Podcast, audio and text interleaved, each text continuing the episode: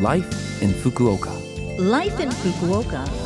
Life in Fukuoka. This program is brought to you by Fukuoka City. Good morning. I'm DJ Colleen with you here today, bringing you Life in Fukuoka. This program was made to give you some information on how to enjoy a comfortable life here in Fukuoka City, as well as share things to do when you go out and other lifestyle information every week. It's only a short program, but make sure you tune in every Monday morning for all of that info in English with me, Colleen. Life, in Fukuoka. In Japan, New Year's Eve is called Omisoka, and on the eve of the 31st, people traditionally eat toshikoshi soba. Toshikoshi soba is translated as year crossing noodles. The idea being that when you eat these long noodles, you can live a long life and also throw out all the hardships and bad luck from this year and cross into next year. All around Japan, different regions have their own different kinds of toshikoshi soba. And the time to eat them? Well, usually before the clock strikes midnight to ring in the new year. You can get these noodles at many places now, not only at restaurants, but also at convenience stores and supermarkets. So if you've never tried them, perhaps this year is a great chance to try them. Of course, if you or someone you know has a soba allergy, you'll want to be careful.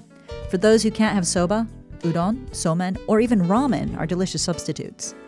Oh, yeah, it's actually said that New Year's Eve is the busiest time of year for soba shops. In my hometown, we don't really have any kind of special food that we eat for the new year, although I've heard that in some parts in the US, like in the South, they eat black eyed peas and some other foods as they're supposed to bring luck in the new year. I think, though, that most people just do some kind of countdown party, and there's a lot of champagne drunk as the clock strikes 12. When I was young, it was a tradition in my house for my parents to have a glass of Bailey's liquor and to let us have a small amount at midnight to celebrate. Life in Fukuoka. All right, now I have some information from Fukuoka City. Over the New Year's holiday, there are a few changes to ward office consultation hours and days on which you can put out the garbage. For ward offices and the Health and Welfare Center, please be aware that these places will be closed from Tuesday, the 29th of December to Sunday, the 3rd of January. The last day they'll be open in 2020 is Monday, the 28th of December. They will reopen in the new year on Monday, the 4th of January.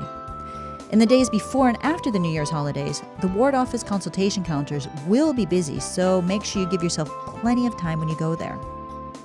Also, from Thursday the 31st of December to Sunday the 3rd of January, please do not put out your garbage for pickup. This includes burnable and non burnable garbage, and glass and PET bottles. Burnable garbage can only be put out on your area's decided garbage day up to Wednesday the 30th of December. For non burnable garbage and glass and PET bottles, if Sunday, January 3rd is your regular day to put them out, instead, they can be put out beforehand on Wednesday, the 30th. Also, applications and pickup for oversized garbage will be stopped between Tuesday, December 29th to Sunday, January 3rd, so please be aware of that. Last but not least, make sure you take care over the holidays to help prevent the spread of COVID 19. Although measures to prevent the spread are being taken, more and more people have been getting out, and with seasonal events like New Year's Eve and the New Year holiday, there will be, no doubt, a number of opportunities for people to get together. So, wear a mask, wash your hands and gargle, and also practice the three C's. And so you don't forget, the three C's means you should avoid closed rooms, try not to be in crowded places, and avoid close contact conversations. It's up to each of us to help prevent the spread. Life in Fukuoka. That's it for this year's Life in Fukuoka.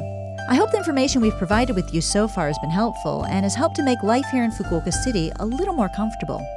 If you want to listen to this broadcast again as a podcast or check the contents of this program, then just head over to the Love FM website and look up this program's page. And well, as the last song for me this year for the program, it's got to be What Are You Doing New Year's Eve, sung by Ella Fitzgerald. I think I've got a quiet evening planned this year. I already have that bottle of Bailey's ready to keep up my family tradition. Well, whatever you get up to, I wish you all the best. Have a wonderful new year, and I'll speak to you again in 2021.